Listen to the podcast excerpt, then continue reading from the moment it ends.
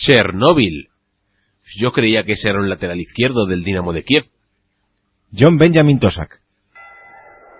Pues, pues es una cosa que se hace con una pelota. Sí, hay muchos chicos de pantalón corto. Pero si son chicas llevan faldita. O no, bueno, y se juega con un bate. Pero es un bate que es una raqueta. No, se juega en la playa. No, bañador con gorritos. Sí, gorritos sí. Y, y con guantes para pegarse. Patadas, para pegarse patadas. Y si se queda gol, le pierden. No, no pierden, meten gol. Y entonces se cuelan en el agujero. ¿El qué? Eh, La pelota. Ah. ¡Punto pelotudo! ¡Pelotudo!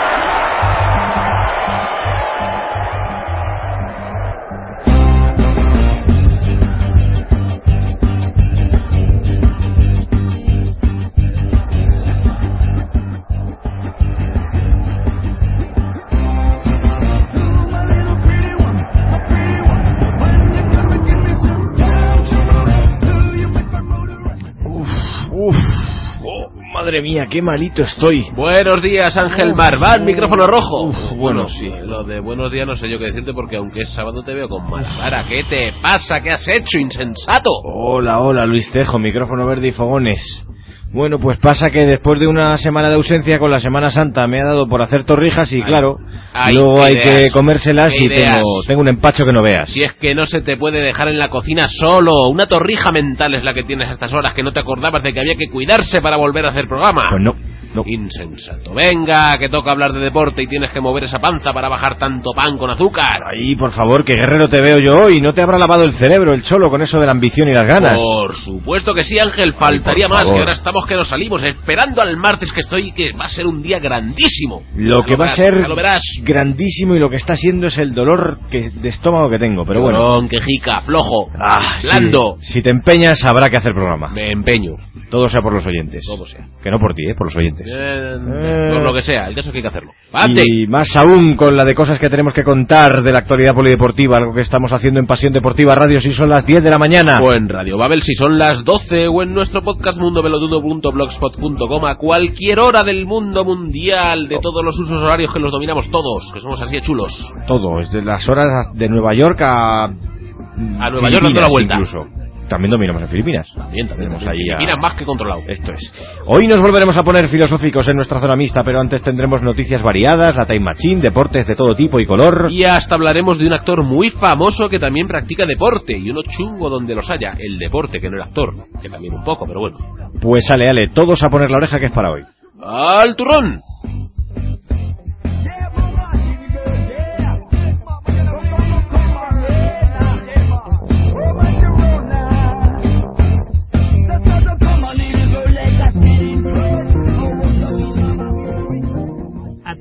Pregunta. ¿Por qué los balones de rugby tienen forma ovalada?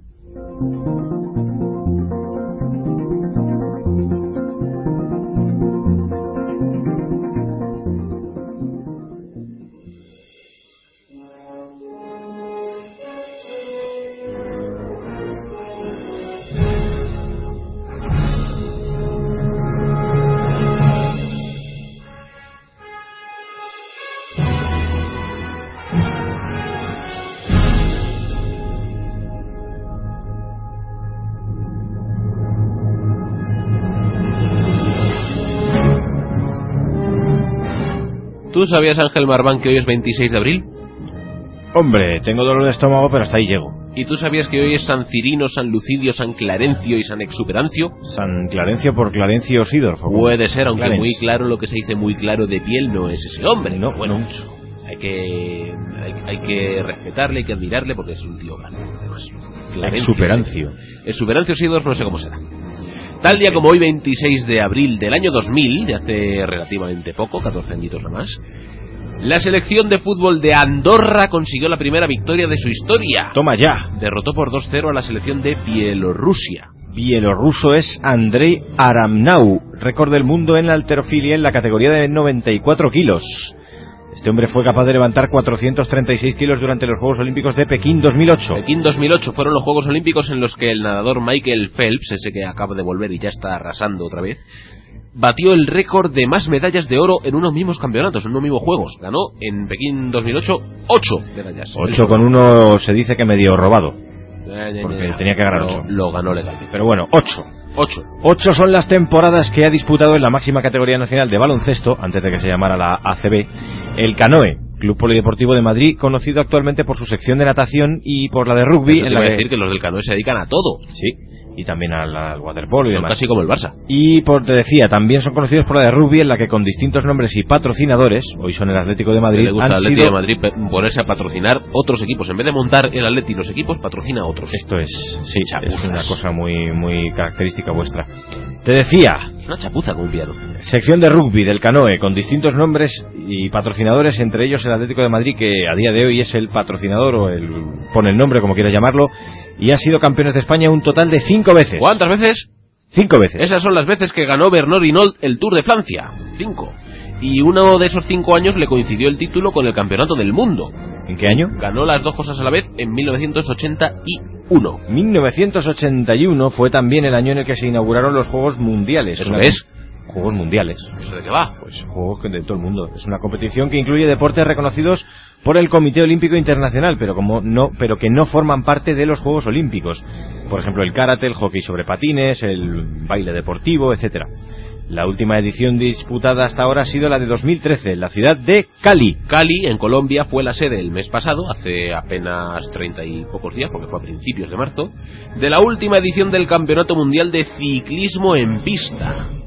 Y hubo un campeón español ahí donde lo ves. Es que solemos ser buenos en esto. Albert, solamente hubo uno. Bueno, fueron dos porque esto se compite por parejas, pero uno de los que formaban la pareja era Albert Torres, en la prueba Madison de 50 kilómetros. Torres está hoy de celebración no solo por la medalla de oro que consiguió en aquel, ca- en aquel campeonato, sino porque es su cumpleaños. Nació Anda. en Menorca en 1990, un 26 de abril. Qué redondo, qué cíclico, qué pelotudo es todo. Parece que lo hacemos a posta, Pero no. es que el mundo es así.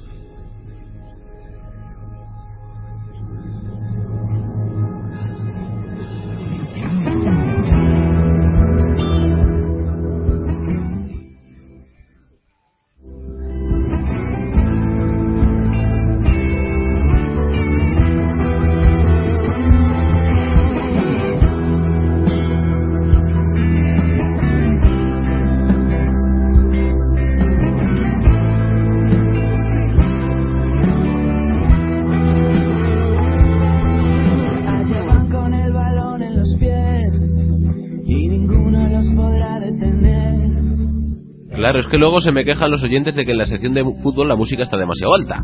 Por eso le he intentado bajar un poquito más de la cuenta y me he pasado. Si es que Ay, Luis, fogonero si es que yo habré comido muchas torrijas, pero Encima de que tenemos sección de fútbol que no deberíamos. no deberíamos, Somos ¿tú un crees? magazine polideportivo. Bueno, pero polideportivo incluye también fútbol. Excusas baratas. ¿Qué me vas a contar de fútbol? Bueno, lo primero no sé si decir algo de lo de Tito Villanova. Le damos el pésame a todos los seguidores del Barça y a todos los seguidores futboleros en general porque no es una noticia agradable. No es una noticia nada agradable, pero yo creo que tampoco merece la pena extenderse mucho más. Dale, pésame y ya está. Ya lo están haciendo todos los medios. No vamos a ser nosotros pesados con el mismo tema. Dicho esto, Bueno, vamos con cosas más alegres. sí. Dicen que las mujeres manejan siempre en la sombra. Y a veces notan en la sombra. También, ¿verdad? Pues también en el fútbol, donde poco a poco vamos viendo cómo se abren paso en un mundo predominantemente de hombres. Uno de los casos más llamativos es el de la FEM fatal que rige en cierto modo los destinos del Bayern de Múnich, un equipo que está muy de actualidad ahora por la eliminatoria que está jugando con el Madrid de Champions. En cierto modo. Sí. Qué chungo me está sonando eso, qué En- miedo me da. En cierto modo, porque ya sabes que cuando fichó el Bayern a Guardiola el verano pasado, Guardiola se llevó a su ristra de colaboradores. Como hacen casi todos los Eso entrenadores. es. Pero esta mujer ha conseguido sobrevivir en su equipo. O sea, Sobrevivir a la etapa Heinkes. Sí. Se trata de la alemana Kathleen Kruger, la team manager del conjunto muniqués. Team Eh, manager. Team manager ¿Esas es cosas tenemos en España? pues mm, habrá algún cargo que se llame más o menos, o sea, más o menos igual, digo yo. Esta mujer es poco conocida para el periodismo y los aficionados, pero es tremendamente importante en el esquema técnico del campeón de Europa. Es asistente de temas de organización del club, de trato con los patrocinadores y además es responsable de los viajes del equipo. O sea que si ella no está al tanto, el equipo no viaja. Pero esto es casi más de la parte directiva que de la parte futbolera propiamente, de la parte deportiva. Bueno, pero tiene también trato con el fútbol en sí. Ahora te cuento. Ya era parte del staff técnico con Jupp Heynckes y parece que Guardiola no ha podido moverla de ahí. Para colmo también sabe lo que es el fútbol, como te decía, desde el césped, pues jugó en el Bayern Féminas en su día, fue jugadora del Bayern. En las celebraciones por el título de la Bundesliga se la pudo ver como una más celebrando junto a los jugadores. Y, además, de todo eso... Estará de buen ver. eh, sí, la chica es guapa. Ah, O sea por eso que- la sacas, sí. por eso la sacas. ¿Qué más se puede pedir? Luis, Ah. guapa, debe de cobrar su dinerito en el Bayern. Puedo pedir que me pongas Le una gusta foto, el fútbol. que me pongas una foto de ella en nuestro facebook.com Sí. barra mundo pelotudo para que tanto yo como los oyentes valoremos si de verdad es guapa o no. Es guapa, hombre. Porque Está no un poco mayor, lo- pero es guapa. No nos Debe lo tener ya terminamos, sus treinta y muchos. no nos lo terminamos de creer. Eso es mayor. Más de un oyente se te va a echar encima. Ya Bueno, lo pues verás. nada, retiro lo lo que acabas de decir. Para un futbolista, treinta y muchos es... Más cosas. Más cosas. Pasamos, mira, precisamente, pasamos al Barça.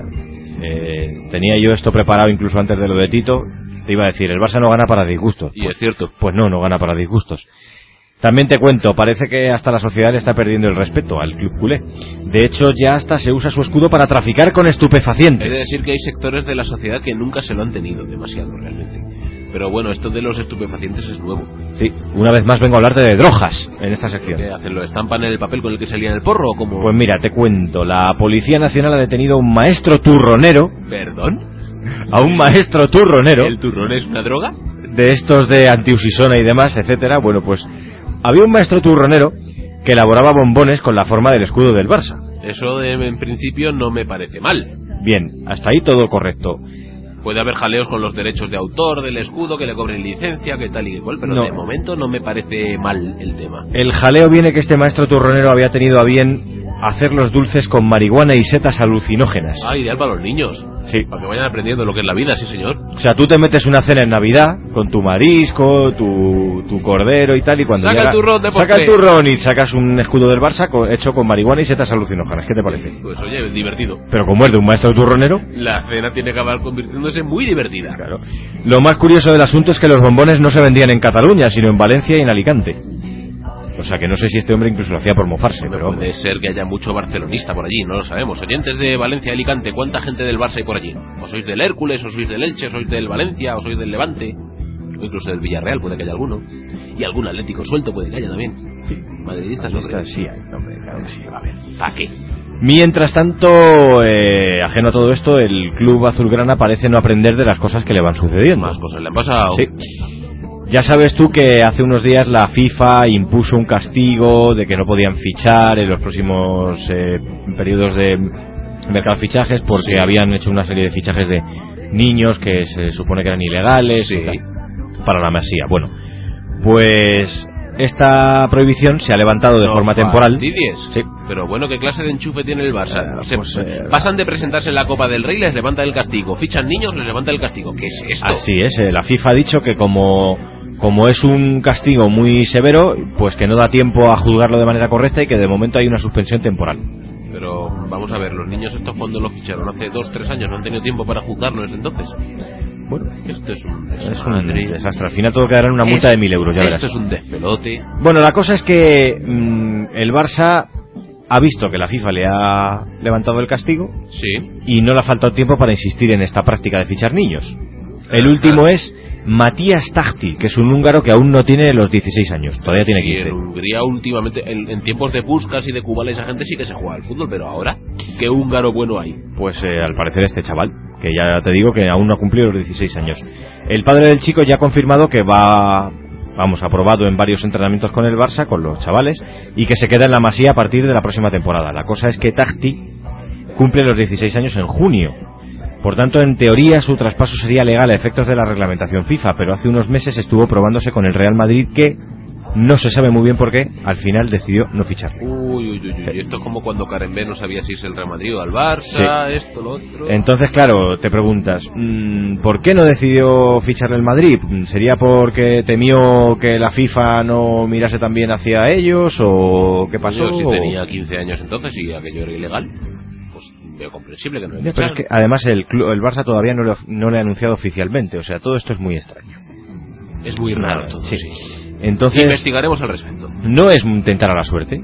Te acaban de suspender temporalmente un castigo precisamente por esto y tú reincides. Pero oye, si tiene 16, con 16 se puede, ¿no? Teóricamente sí, pero todavía no los tiene cumplidos. Fíjate tú de las teorías. En fin, y por cierto, que Infojobs tuvo que desmentir el otro día, no sin cierto recochineo, que el Tata Martino esté buscando empleo en su web, cosa que se rumoreó, después de que palmara el Barça a la final de Copa. ¿Qué, qué barcelonista te está quedando esto? Sí, ¿verdad? Es que el Barça tenía, tiene mucho donde... Entonces no está buscando en Infojobs. Se supone que no. páginas. Hombre, si lo llegamos a saber para los Cosmic Barrels, para reflotar los Cosmic Barrels, que nos No, entrene pero- el Tata Martino. Pero es que más que entrenadores faltaban jugadores. Sí. Era el problema, no teníamos ningún Messi. En fin, la próxima temporada de los Comics Barrels ya veremos. No ya dónde ni bajo las órdenes de quién, sino cuándo se juega. Pueden pasar años y años y más años. Pasemos a otra historia mientras tanto. Soy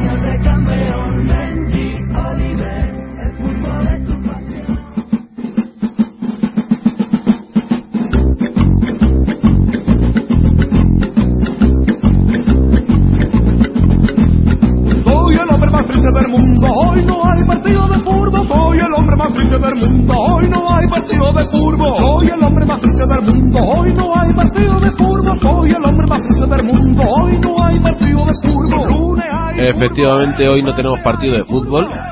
A pesar de que sea sábado y sí que haya fútbol por ahí, pero no nos da la gana de No nos importa el fútbol. No nos interesa lo más mínimo porque tenemos fútbol. de todo lo demás. De todo lo demás. Es más, te voy a decir una cosa, no ya para hoy. Ángel, no hagas planes en general para todo el fin de semana, particularmente para mañana. Ya te he buscado tarea. Ah, sí, pero eh, Luis, ¿no, no te he contado yo al principio del programa que tengo dolor de, Ah, de estómago? Da igual, da igual. El estómago para esto no te hace mucha falta. Te he Ah, buscado, te he buscado una tarea que además va muy bien con tus cualidades. Con mis cualidades. Sí, porque mañana domingo en la localidad madrileña de Espero que no sea tirarme en parapente. No, no, ah, no, vale, no, bueno, vale. En la localidad madrileña de Collado Villalba, mañana domingo por la mañana, empezará la edición de 2014 de la Liga Nacional de Fuerza. ¿Cómo?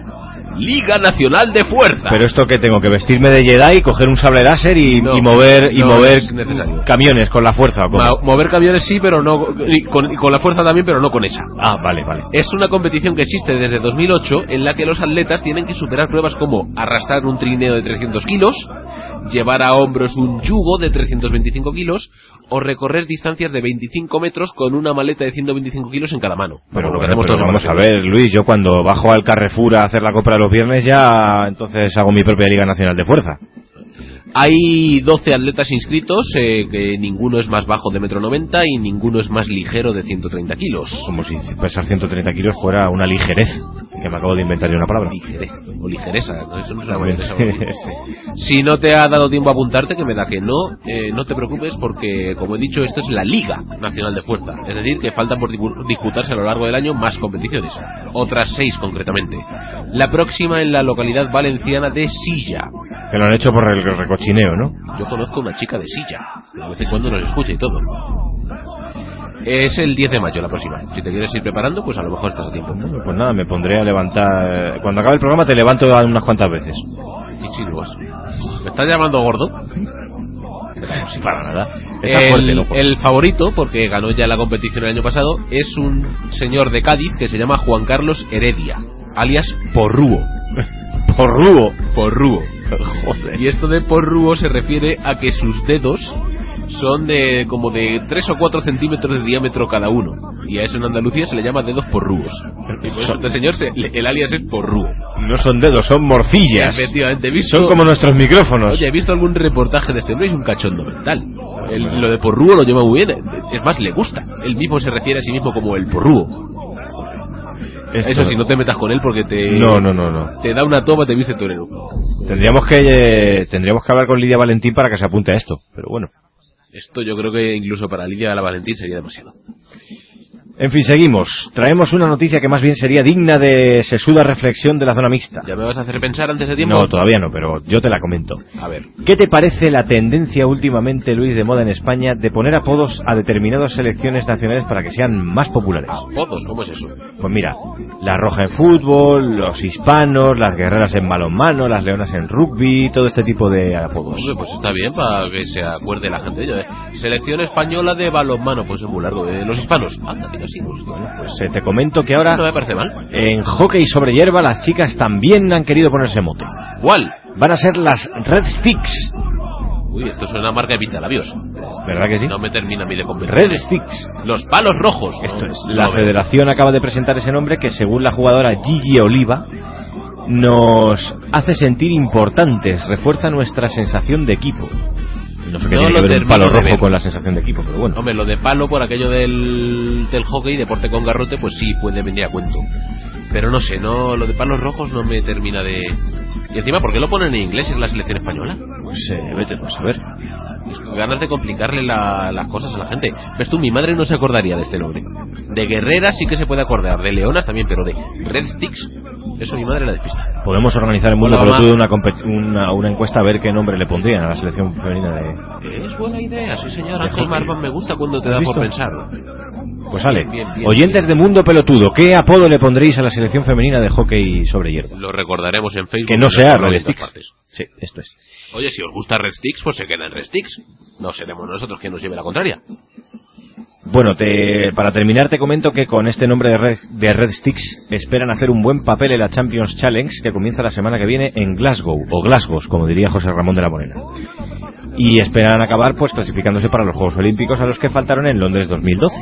España era una gran potencia en hockey sobre hierba, si no recuerdo Sí. mal, ha ganado cosas y todo. Pero en chicos sobre todo. en chicas, en chicas también, Tengo pero- entendido que algún juegos, algunos Juegos Olímpicos han ganado también, los de Barcelona. Los de. Barcelona, sí. Más.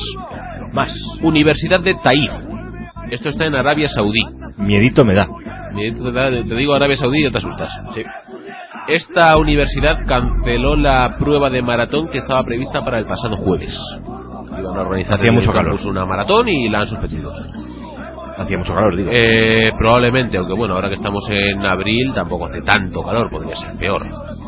Lo hizo porque la carrera era femenina y los estudiantes de la facultad de Sharia, que es la ley is- islámica, que a mí en principio me ha resultado chocante que haya una facultad de eso, pero luego he pensado, aquí tenemos facultades de teología. Tanto, Las ¿por qué hay, no? sí. Las hay.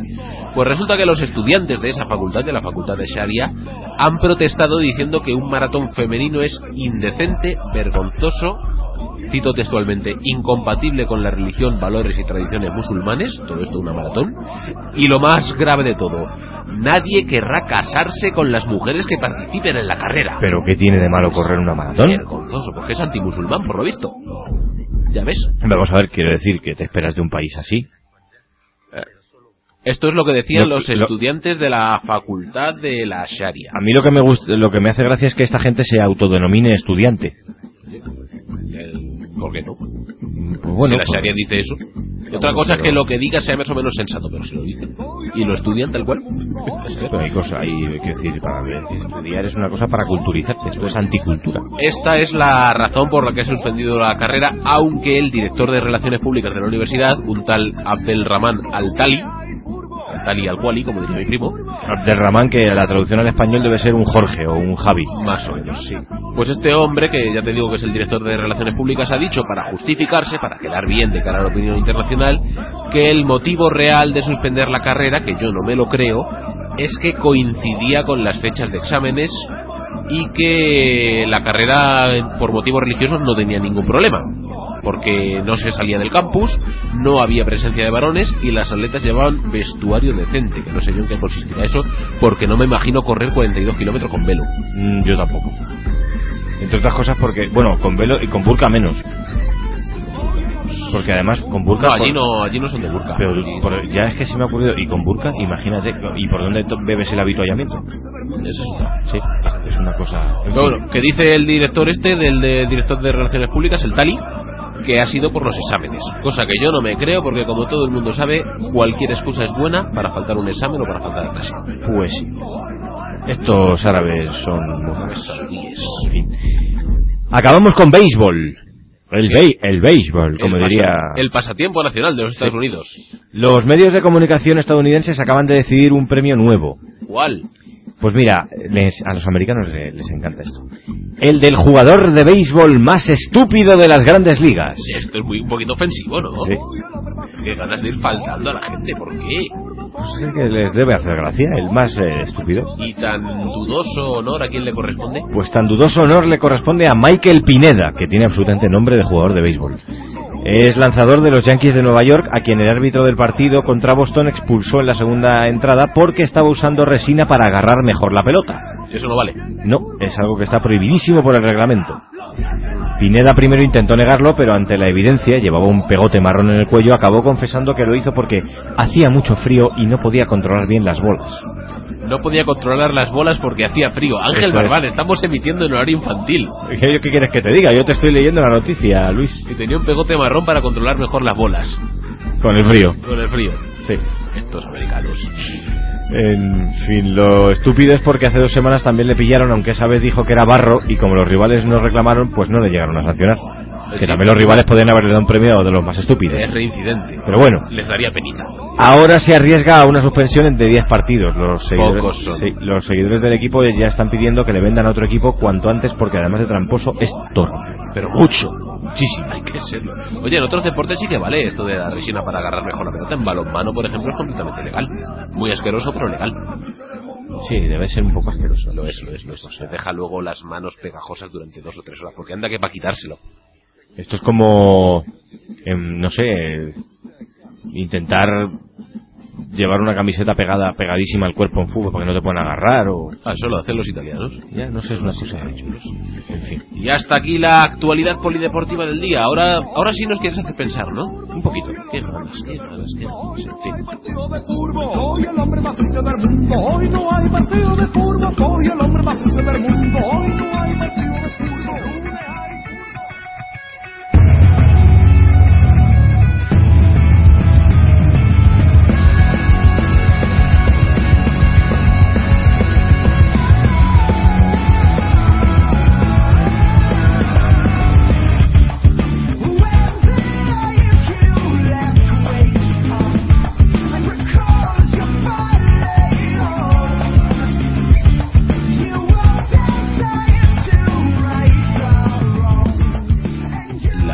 Zona mixta de Ángel Marván. Ese soy yo. Que por cierto están teniendo muchísima popularidad últimamente. Sí, eh, miles de comentarios. destapado el tarro de las esencias de la zona mixta. Sí, todo. Sí. ¿De qué nos vas a hablar hoy? ¿Cuál es tu inquietud de esta semana? Pues eh, vengo a quejarme un poco, Luis. Vaya. Sí. Criticón, más que criticón. Te cuento, algunos de los recientes tropiezos de algunos deportistas o equipos ilustres, y algunos deportistas o equipos incluso legendarios, me han hecho reflexionar sobre el paso del tiempo. ¿A qué nos referimos? Pues mira, hace pocos días vi a Rafa Nadal perder un partido en tierra batida, lo cual es ya de por sí noticia. Yo me sigo planteando cómo se bate la tierra. Pues la tierra la metes en una mini pimer y... Me parece un método incómodo. ¿Verdad que sí?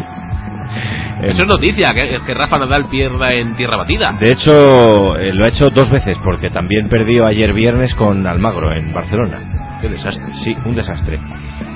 Eh, pues eso, si además los que le vencen con todos los respetos son David Ferrer o, o Almagro, que son gente que casi nunca le ha... Vamos, de hecho Almagro me parece que es la primera vez que le gana a Nadal en general.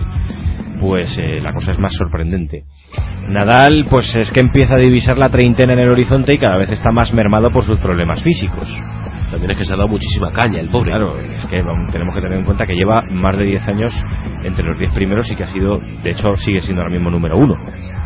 Y que es uno de los tenistas con más títulos grandes de toda la historia del tenis, ya de España. Lo que pasa que, claro, con el paso del tiempo, pues empezará a ser cada vez menos chocante verle caer antes de tiempo en los torneos. Es que una persona no puede permanecer ahí No indefinidamente. llega la gasolina para Es tanto. Es normal. El paso del tiempo, como digo, no perdona a nadie.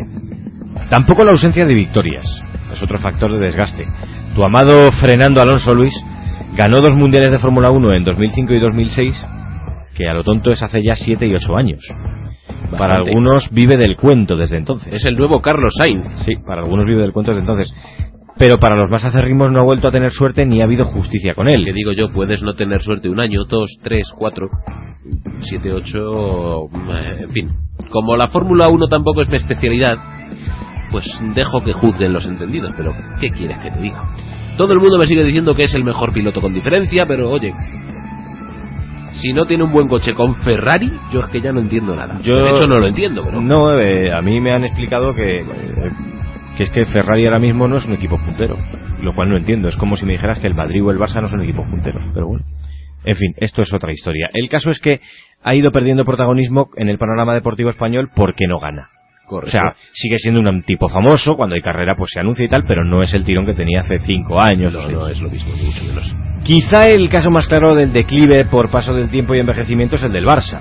Equipo al que me quiero referir lo justo porque en esta sección intentamos hablar de fútbol. Está quedando muy azulgrana el programa de hoy. Sí, pero es que tenía que ponerlo como ejemplo porque es uno de los mejores ejemplos.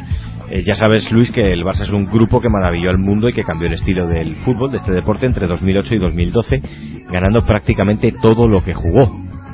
Ahora algunos de sus futbolistas estandartes se han ido y otros se irán cuando llegue junio. Casos como el de Xavi o Valdés o... Xavi se va a ir. No, pero le están diciendo que igual le venden. O Puyol o en fin. Otros, pues como Xavi precisamente, están casi en el final de sus carreras. Y por eso, como te digo, es cuando se empieza a escuchar comentarios a favor de, pues, de, regalar, de relegar al banquillo a Xavi o de vender a Ses Fábregas, incluso... es jovencito, ¿no? Sí, pero mm, se dice eso. Como no se gana, pues se dice eso. O incluso de vender a Messi, que esto ya, Toma ya. me ha parecido el culo. ¡Herejes! Sí. La cosa es que cuando se agota el hambre, los rivales te conocen y el público te tiene más que visto, a las primeras de cambio, al primer fracaso sonado tras los éxitos, la gente te sentencia. Entonces yo me pregunto, ¿pasará esto mismo cuando Nadal empiece a caer en octavos de final de cada torneo que dispute? ¿Se olvidará la gente de él? ¿Recordará la gente sus récords? ¿Sus más de 10 grandes y su condición de deportista español más laureado y famoso de la historia? Hombre, si hasta hace poco se ha estado recortando a gente como Manolo Santana, que vale, sí, fue muy bueno en su momento, pero ganó la mitad de la mitad de la mitad de lo que ha ganado Nadal, pues digo yo que sí. De todas formas, todo depende, yo creo. Todo depende de si surge alguien que le sustituya o no, o si se queda un gran vacío. Entonces la figura tendrá que ser ahí. De todas maneras, yo no soy tan optimista, ¿eh, Luis. Yo creo que ¿Por por lo, por lo que se percibe en España es algo que probable- lo de que se le olvide o se le tienda, tienda a olvidársele es muy probablemente algo que, que- que va a suceder. Porque- mal pensado que eres. No, es que somos así. Que es- poco confías en el pueblo español. Pero es que somos así. No sab- eh, por ejemplo, no sabemos exactamente cómo... A ver, yo no sé exactamente cómo se sigue ahora mismo a, por ejemplo, a Roger Federer. Pero desde luego, en nuestro país, el suizo ha pasado de ser el mejor tenista de todos los tiempos a ser casi un exjugador. Somos también un poco exagerados. Sí, es que es así. Es la tendencia del deporte moderno. En cuanto dejas de ganar, pasas al ostracismo. El deporte no tiene memoria, que se suele No, decir. no, en este caso concreto es que es justo lo que te digo. Al principio Federer lo ganaba todo. ¿Y cuándo ha empezado de ganar, cuándo ha dejado Federer de ganar cosas? Cuando ha surgido Nadal. Por eso, eh, lo que pasa es que el hueco de Federer lo ha ocupado Nadal. Pero lo ha ocupado para nosotros. Por ejemplo, ahora en el, para los aficionados al tenis en general. en el extranjero, por ejemplo, probablemente el hueco de Nadal lo irá ocupando Djokovic. Poco a poco, si gana Djokovic tanto como han ganado Federer y Nadal, pues sí. Pero la cosa es... Si es aquí- una gran figura Sí. de ese calibre, Pero la cosa es, ¿aquí se le seguirá prestando tanta atención? Yo creo que no. aquí a Djokovic. Y al tenis. Al Djokovic y al tenis en general. No, pero bueno, eso ya es patrioterismo. Eso es que si no hay una figura de nuestro país o con la que nos sintamos atraídos por algún motivo, pues pasamos del tema. Lo cual Es también me como, parece un poco el, lamentable. como el ciclismo, que bueno, está contador, pero como si no estuviera. Y entonces, como ya no hay ninguna gran figura española, pues se le presta menos atención. No, contadores como como contador eh, resulta que dijeron que se dopó, pues ya no vale nada. Como no hay un Indurain, que digamos, claro, pues ya no se le hace tanto caso. Entonces la pregunta de esta semana es, ¿es justo que solo seamos hinchas de nuestros deportistas favo- favoritos cuando ganan? ¿Es noble ser solo se- seguidor de alguien cuando está en el mejor momento de su carrera y después sustituirle por otro joven cuando envejece? Pero eso suele pasar en deportes individuales. En deportes de equipo no pasa. Tú eres de un equipo y eres de ese equipo, en las buenas o en las malas. No, pero yo, a ver, te pones me- a criticar como No. una fiera, pero sigues apoyándolo. pero me refiero, yo me refiero a, ca- eh, eh, incluso de- en el tema individual, incluso en deportes de equipo, porque por ejemplo, insisto, no quiero hablar mucho de fútbol porque no es la sección, pero en, en esto que he dicho, en el fútbol es donde más se nota. Es decir, Xavi es el mejor centrocampista del mundo hasta que llega las primeras dos temporadas seguidas en las que el Barça se nota que ya no es el equipo de antes porque los jugadores están un poco mayores y porque no gana nada y entonces ya ya hay que hay que Xavi ya no vale, hay que coger a otro. Pues no me parece justo con lo que ha sido Xavi o Casillas en el Madrid o yo que sé, Fernando Torres en el Atleti, por ejemplo. Fernando Torres ahí sigue, eh, cuidado. Sí, pero que llegará un momento que en el que nos la lía, capaz es. pero que llega un momento en el que cuando Fernando Torres esté tres temporadas que meta un gol, dirán, ya no vale. ¿Sabes lo que te quiero decir? Hay muchos que lo vienen diciendo desde antes. Entonces, Hay eh, mucha mala gente por ahí. bajo mi punto de vista, esto es de las pocas cosas que detesto de la concepción general del deporte hoy en día. Para mí es injustísimo que no se tenga memoria y, y los grandes deportistas, cuando logran grandes éxitos y se perpetúan en ellos, se ganan al mismo tiempo el derecho a seguir jugando y fallar cuando les apetezca. Para mí, ¿eh? Por eso nunca entenderé cuando una hinchada pues acepta que una leyenda de su equipo favorito, de por ejemplo de fútbol, un Raúl, un Xavi, un Messi, ya no vale porque su equipo ha pasado y hay que venderle. Su tiempo ha pasado. Su tiempo, vamos, su, sí, su tiempo. Es que me parece una falta de respeto y esos mismos que han vibrado con ese deportista nunca deberían dedicarle una sola mala palabra, o al menos eso es lo que yo pienso, vamos. El que sea seguidor de Fernando Alonso o de Carlos Sainz deberá seguir siéndolo siempre si quiere llamarse seguidor de verdad. Y lo mismo con Nadal, pero bueno, quizá yo soy un romántico y no tengo cabida en el deporte de hoy en día. Claro, es que el deporte en el fondo se ha transformado en un espectáculo y la gente lo que quiere es espectáculo y el tío que le da espectáculo es querido y el que le deja de dar espectáculo pues fuera. En el fondo esto es como el pressing catch. A mí eso no me gusta. Es lo que hay. ¿O no es lo que hay, oyentes de Mundo Pelotudo? ¿Vosotros qué creéis que hay? ¿Y qué opináis de todo esto que nos ha contado Ángel Marván? Que es muy largo, muy profundo y muy interesante. Podéis dejarnos vuestras reflexiones o bien en nuestro blog mundopelotudo.blogspot.com donde colgaremos esto a lo largo de la semana que viene o bien en facebook.com para Mundo Pelotudo o a través de nuestro Twitter o de nuestro... ¿qué nos queda? El correo electrónico mundopelotudo.com Google Plus que lo crearemos, estamos trabajando en ello, estamos ahí pico pala será por fuentes, será por medios de comunicación. Ya sabéis cómo contactar con nosotros, nos tenéis más que vistos. Dicho esto, a otra cosa.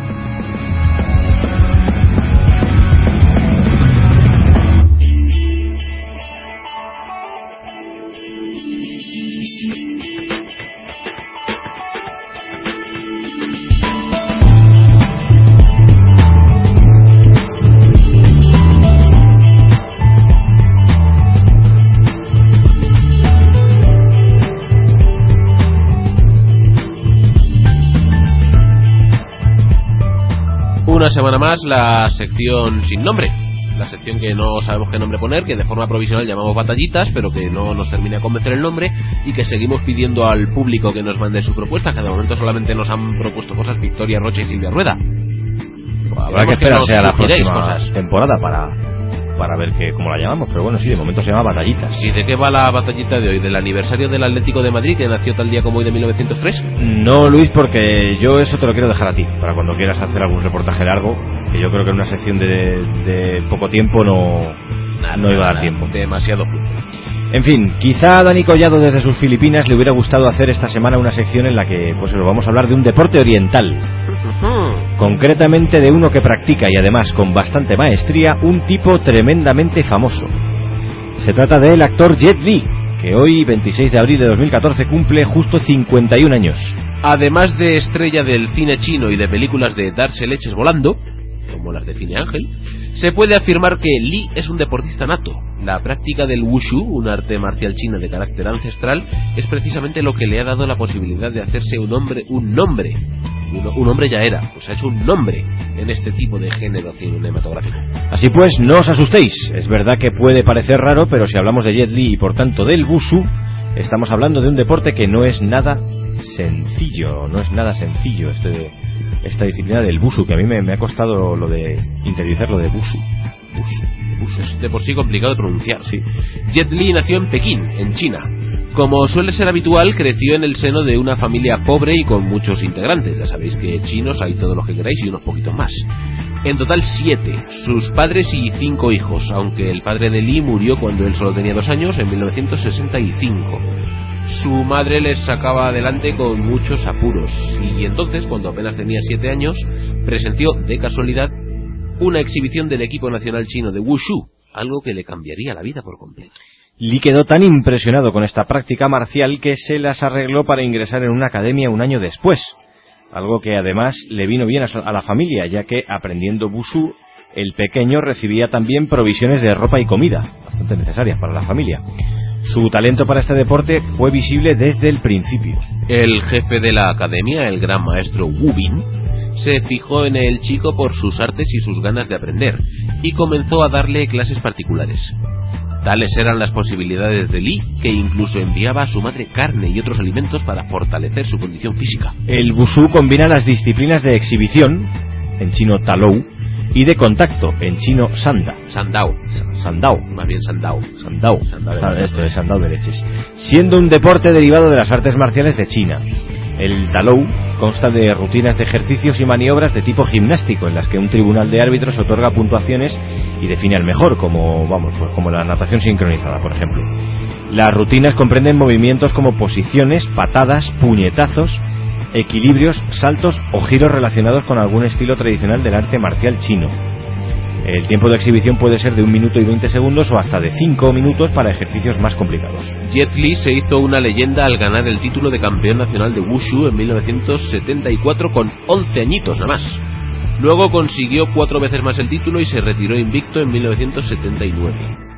Casi al mismo tiempo se convirtió en una especie de embajador del Wushu y del Kung Fu fuera de las fronteras chinas. Llegó a ser recibido en la Casa Blanca por el presidente Nixon, que por cierto le propuso ser su guardaespaldas y Jet Li no aceptó. Normal. La industria del cine de artes marciales lo aprovechó para convertirle en estrella. Enseguida llegaron las famosísimas trilogías del Templo Shaolin y después muchas más, incluyendo algunas producciones de Hollywood. Pero eso ya no es deporte. Y de la crítica de cine en Mundo Pelotudo se encarga Daniel Collado. Esto es.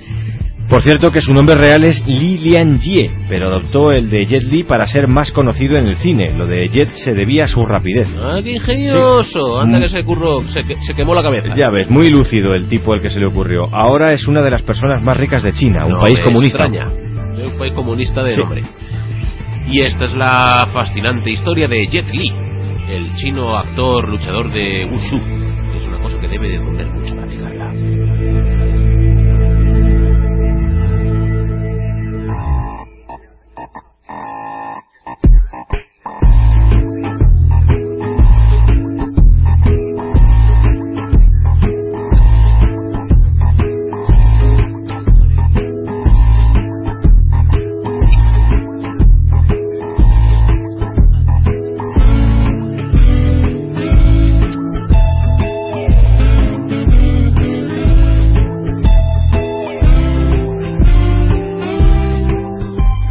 ¿Cuál es el deporte del día, Ángel Marván? El deporte del día Luis Tejo es la esgrima. ¿Por qué motivo es la esgrima el deporte del día, Ángel? ¿Puedo, ¿Puedo decirlo? ¿Estamos en hora infantil o...? Dilo, dilo, dilo.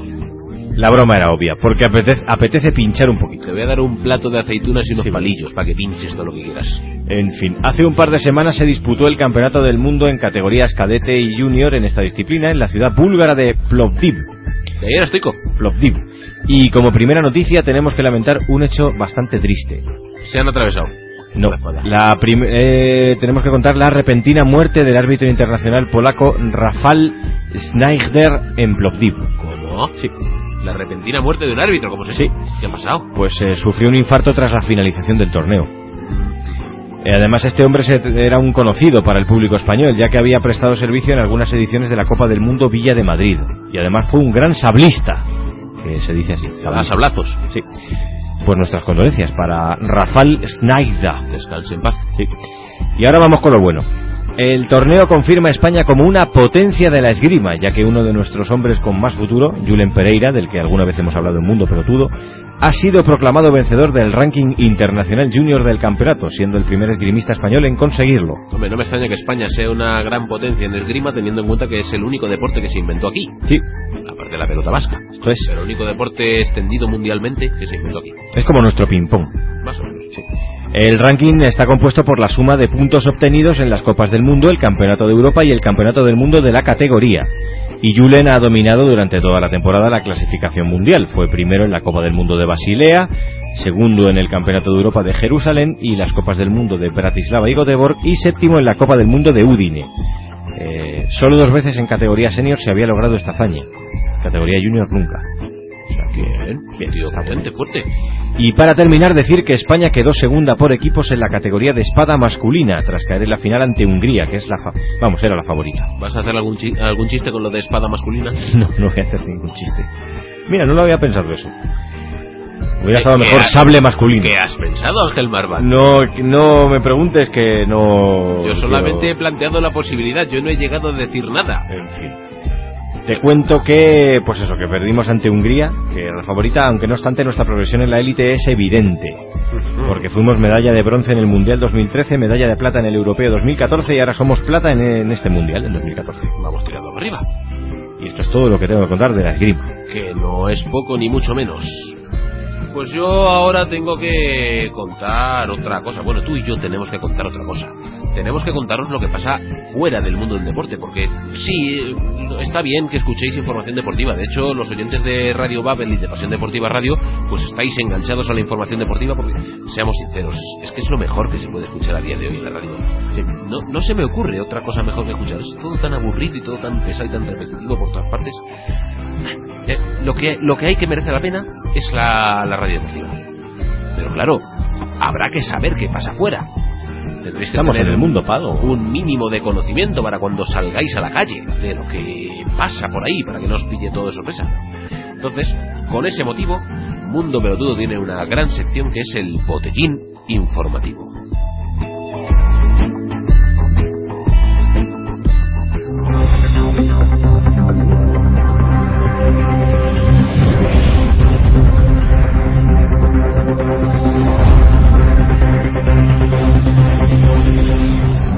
Botellín informativo del 26 de abril de 2014. El juez Elpidio Silva, que está siendo procesado por prevaricación, logra aplazar su juicio hasta que se resuelva su recusación a dos miembros del tribunal. Silva había enviado a la cárcel al expresidente de Caja Madrid, Miguel Blesa. Silva se defiende diciendo que en realidad Blesa tendría que estarle agradecido por enviarle a la cárcel, porque lo hizo para, para protegerle. Si llega a dejarlo suelto en la calle, en cuanto le agarraran los afectados por la estafa de las preferentes, le partían las piernas. El capitán Muñecas no será extraditado a Argentina. Un tribunal sudamericano había solicitado a España que lo enviara para procesarle por su participación en torturas durante el franquismo. Pero la Audiencia Nacional dice que en caso de existir delitos habrían prescrito. La audiencia ha aprovechado para pedir a Argentina en particular y a Sudamérica en general que dejen de meterse en nuestros asuntos. Según un portavoz, está bien que intenten enseñarnos a jugar al fútbol y nos invadan con sus entrenadores filósofos. Está bien que intenten enseñarnos a hacer televisión y nos invadan con sus culebrones. Pero que intenten enseñarnos a tratar a los criminales es inaceptable, puesto que aquí les tratamos perfectamente. A alguno incluso le hemos hecho dirigente político. El gobierno de Ucrania acusa a Rusia de querer iniciar una nueva guerra mundial. La canciller de Alemania, Angela Merkel, ha elevado una enérgica pro- protesta. Asegura que, por historia y tradición, esa es una tarea que le corresponde a su país. El presidente ruso, Vladimir Putin, ha invitado a Merkel a tomar un café en Polonia para discutir este asunto. El presidente de la Comunidad de Madrid, Ignacio González, pide al Ministerio de Educación que amplíe las oposiciones a maestro a titulados de otras carreras, no solo a de magisterio. González dice que este es un primer paso para un plan más ambicioso que permitirá, intercambi- que permitirá que intercambien conocimientos ocupando a los funcionarios en cualquier oficio. Así, un camionero o un carnicero podrán presentarse a las oposiciones de barrendero y acabar ejerciendo de policía, bombero o médico de cabecera, porque total, recetar aspirinas y mandar reposo lo puede hacer cualquiera. No obstante, ha descartado que la rotación de puestos pueda alcanzar a los cargos políticos. Hay cosas con las que no se juega y gestionar trapicheos no está al alcance de cualquiera, añadió.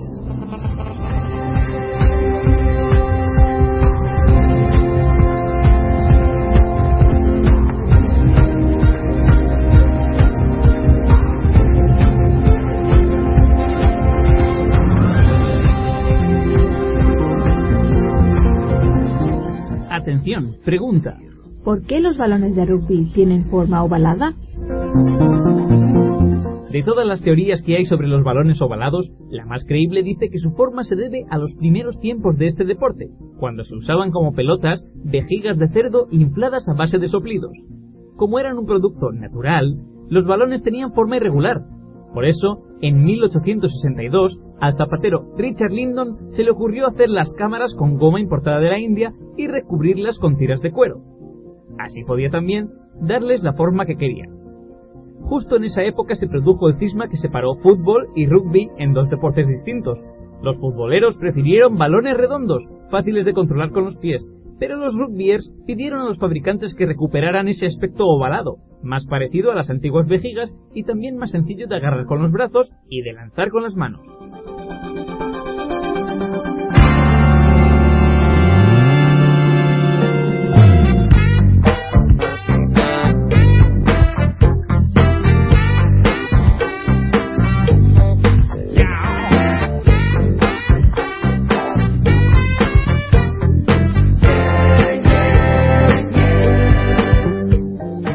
Bueno, llegamos a ese punto del programa que todos estabais esperando porque es el que recoge vuestra participación. Esto es, y tenemos en, mucha. En nuestros medios de todo tipo y color, por ejemplo, en nuestro correo electrónico, mundopelotudo.gmail.com nuestro Facebook, facebook.com barra mundopelotudo nuestro Twitter, arroba mundopelotudo los comentarios en nuestro blog, mundopelotudo.blogspot.com nuestro Flickr, de eso no tenemos aún, Ese no tenemos. ni tendremos, porque eso es de fotos y fotos no hacemos, que hacemos radio. Tenemos cosas, dices. Tenemos muchas cosas. Abundantes, semanas que no tenemos nada y semanas que tenemos cuatro folios. Esto es, sí. Así que si Qué te parece, voy a empezar y lo comento un poco así todo. A ver, y es A casi ver. todo referente a tu zona mixta, si no me equivoco. Sí, muchos comentarios ha generado nuestra última zona mixta en la que preguntábamos cómo de importante es el apoyo de los aficionados hacia los deportistas. Azucena López dice que el ánimo de un deportista se traduce en motivación y energía y que es un elemento muy importante cuando se acaban el físico y las fuerzas. Bien, bien, bien dicho. Carlos Vázquez nos dice, muchísimo. A los apátridas como Luis Tejo les da lo mismo, pero cuando... Uy, lo que me ha dicho. Sí, pero cuando estás en el extranjero en competición, como ha sido mi caso, os aseguro que escuchar el himno de tu país es la mejor de las melodías. A mí personalmente me llenaba de emoción, de orgullo, responsabilidad. Y satisfacción. Me llena de orgullo y Eso, eso parece por su comentario. No dice que así no sientes que estás solo y que lo que haces merece mucho la pena. Y sientes que formas parte de algo, así que mi respuesta, un rotundo sí. Correcto. A Alfonso de la Rubia Este, dice... el- la opinión de este me interesa especialmente porque este es deportista de élite. Este es jugador de balonmano del Club Balonmano Alcobendas. Pues te cito. Mi respuesta es sí, pero no tan rotundo. Creo que es inestimable e importantísimo el apoyo y el ánimo de la afición, ya no solo de tus compatriotas cuando te encuentras fuera de tu país, sino de los simpatizantes y aficionados de tu club o de ti mismo en el caso de un deportista individual. Sin embargo, hay muchos jugadores que se motivan más cuanto más en contra se muestra el ambiente con ellos mismos. Y no es un caso único de los, único que los deportistas no es un caso único de los deportistas. Los humanos se crezcan más. Esto mm, no lo expreso muy bien. No seas crítico, no seas crítico. Y no es un caso único que los deportistas, los humanos, se crezcan más y por ende compitan mejor en ambientes hostiles. Y esto, en mi opinión, tiene que ver con la estructura mental de un deportista. Por ello, considero que sí es, que sí es importante un ánimo, un apoyo, un aliento. Pero todo eso sin una buena estructuración y una motivación mental propias no vale de mucho, dice. Es otro punto de vista. Luego en el grupo de, de la relación de Babel, eh, me consta que lo han movido por ahí, Sí. han comentado también. Esteban Borrell dice, a mí me gustaría comentar algo que lleva rozan- rodándome la cabeza un tiempo. Ya nos están cambiando de tema. En Barcelona hay un debate desde hace años sobre los ultras, Boys Noise y otros grupos, y su entrada en el estadio. La mayoría de gente no los quiere en el campo por haber cometido actos delictivos y hacer uso de la violencia, pero luego cuando ven la grada del Dortmund u Olympiacos comentan, ojalá tuviésemos una grada así. Ese gol está lleno de ultras, seguramente bastante más violentos que los de aquí, pero como es de otros, pues no pasa nada. Así, mil ejemplos. ¿A dónde quiero llegar? Me gustaría hacer una pregunta. ¿Es posible crear un infierno, entre comillas, como el otro día en el Calderón, donde estuve presente y aluciné, sin ultras? ¿El fútbol los necesita? No estoy a favor de la violencia ni de los radicales, quiero que quede claro por si alguien lo interpreta mal. Luego Denis Iglesias Llamas dice, es posible crear un grupo de animación con tifos, bengalas y todo tipo de repertorio sin necesidad de tener que zurrarse con el de enfrente. Ejemplos en Europa los hay. Para mí el San Pauli lo es, pero porque el sector ultra concuerda a la perfección con la filosofía del equipo y todos reman en la misma dirección. Y Chimo Colomina Barba dice, para mí el calor de la grada es muy importante, solo hace falta escuchar las declaraciones de los jugadores y entrenadores un poco. Eso no lo consigue totalmente un aficionado que se limita en todo su derecho a disfrutar del partido, como sucede con la gente del Madrid, por cierto. La masa arropa y tiene un papel importante, pero una grada, de, una grada animación o un seguidor metido en el cruce y presionando a su manera tiene un papel clave durante la totalidad del encuentro y muchas veces también fuera de él. Por ejemplo, tras, tras el desplazamiento a Villarreal, varios levantinistas fueron multados y se suspendió la animación en el encuentro contra el Getafe. Hubo opiniones de todo tipo respecto a las formas de protesta, pero tanto jugadores como aficionados echaron de menos o se dieron cuenta de esa falta de aliento. Tuvo bastante repercusión en los medios locales y aquí podéis ver el motivo por el cual ciertos grupos alcanzan tanta influencia en el mismo club. Claro, hay que diferenciar o quería preguntaros qué entendéis por ultra. Yo he presenciado bastantes partidos en sectores de animación porque me gusta vivir así el partido y hay mucho tópico, mucha media verdad y diferentes maneras de entender ese mundo. Siempre es malo generalizar y no analizar, podemos estar hablando mucho rato. Eso sí, no es lo mismo un ultrasur que otros tipos de, de gradas. Ni diría que un hooligan es igual que un ultra, ni en todos los países hay el mismo concepto, ni en todos está metida la política y un largo etcétera de matices. Ese matiz precisamente de lo de que los aficionados del Real Madrid no animan, ¿es de Chimo o es tuyo? Vamos a ver, los aficionados del Real Madrid no animan. Eso lo has dicho tú. Es así, pero eh, porque yo voy habitualmente y no animan. Es la ópera aquello. Sí, pero he llegado a un punto en el que pienso, a ver, a mí no me gusta. Y hasta cierto punto lo critico, pero hasta cierto punto, porque también es verdad que tú no puedes obligar a una afición que lleva haciendo lo mismo toda la vida a hacer algo que no va con ella. Los gritones somos los del Atleti, nos gusta gritar. Bueno, pero a ver, cuando bien. cuando yo veo, cuando yo veo eso también siento envidia, pero Oye, pues en el fondo yo no obligaría a la afición del Madrid a ser como no es. Somos como somos y ya está. Y punto. Y así llevamos siendo más de 100 años y no nos ha ido mal, creo yo. Bueno, según los criterios que utilices. Hombre, mal no nos ha ido. Según los criterios que uses. En fin, Más cosas. acabo diciendo que también lo has movido por un grupo de aficionados del Atleti en el que estás Sí, metido. ya creo. que decimos que somos la mejor Sí. afición del mundo, pues a ver si eso vale para algo, ¿no? Bueno, pues dice esta gente, Buba de la Peña, influye si a los jugadores, y con perdón, les sale de los huevos jugar. Ángel. No es, es, es textual. Precisamente el Betis no tiene una afición que le falle día tras día y solo se presenta cuando vienen bien dadas. Eso es más, del otro lado de la ciudad. Sino todo lo contrario, han estado ahí siempre. Sí, es que establecí yo la comparativa de si el Betis, el, mismo equipo del Betis, los mismos jugadores del Betis jugaran con el público del Calderón, ¿irían como van o irían como va el Atleti? Es que es todo, todo es muy, Relativo. es muy relativo, porque por ejemplo hablábamos hace un momento del Madrid, por ejemplo otro día contra el Bayern de Múnich, yo no estuve, pero un amigo sí, me ha dicho que es el mejor ambiente que ha habido en el Bernabéu nunca, y desde luego por la tele se veía la gente muy animada. ¿Por qué? Porque son unas, unas semifinales de Copa Europa y es el Bayern de Múnich. No lo vi. Contra el Elche, pues entiendo que la gente esté... En fin. Esto en el Calderón gritamos siempre. Hay días que se gritan más que otros, pero se grita siempre. Dice Rubén González Vega, el tema se me antoja muy interesante, pero habría tantas cosas que decir que no sabría por dónde empezar. Mal vamos, así Lo que sí tengo muy claro es que el fútbol no sería nada si no fuese por los aficionados, con todo lo que eso conlleva. Ah, y por cierto, para terminar, mi foto esa que pusiste de mí con pelo y mí sin pelo, Sí. pues ha causado impresión. Dice Irene Jaúdenes que soy igualito con pelo y sin pelo. Permíteme Eso- que lo dude. ¿Eso es bueno o malo, Irene? Yo lo dudo. A mí me queda la intriga de saber si eso es bueno o malo, que seas igual con pelo y sin pelo. En fin, Qué mono que está abajo. corramos un túpido Déjate pelo, o velo, o pelo, o como. Déjate melena otra vez. No, no, no, Estarías Muy mono. No, no sé, no, no, no conviene. No. Ya sabes lo que dicen por ahí, que calvo con melena no hay cosa que dé más pena. Esto es, no lo hagas. Para cerrar el programa, mm, me has dicho que me tienes una sorpresa preparada. Sí, No sé qué va a sonar ahora. Yo voy a pulsar el botón y que salga lo que tenga que salir.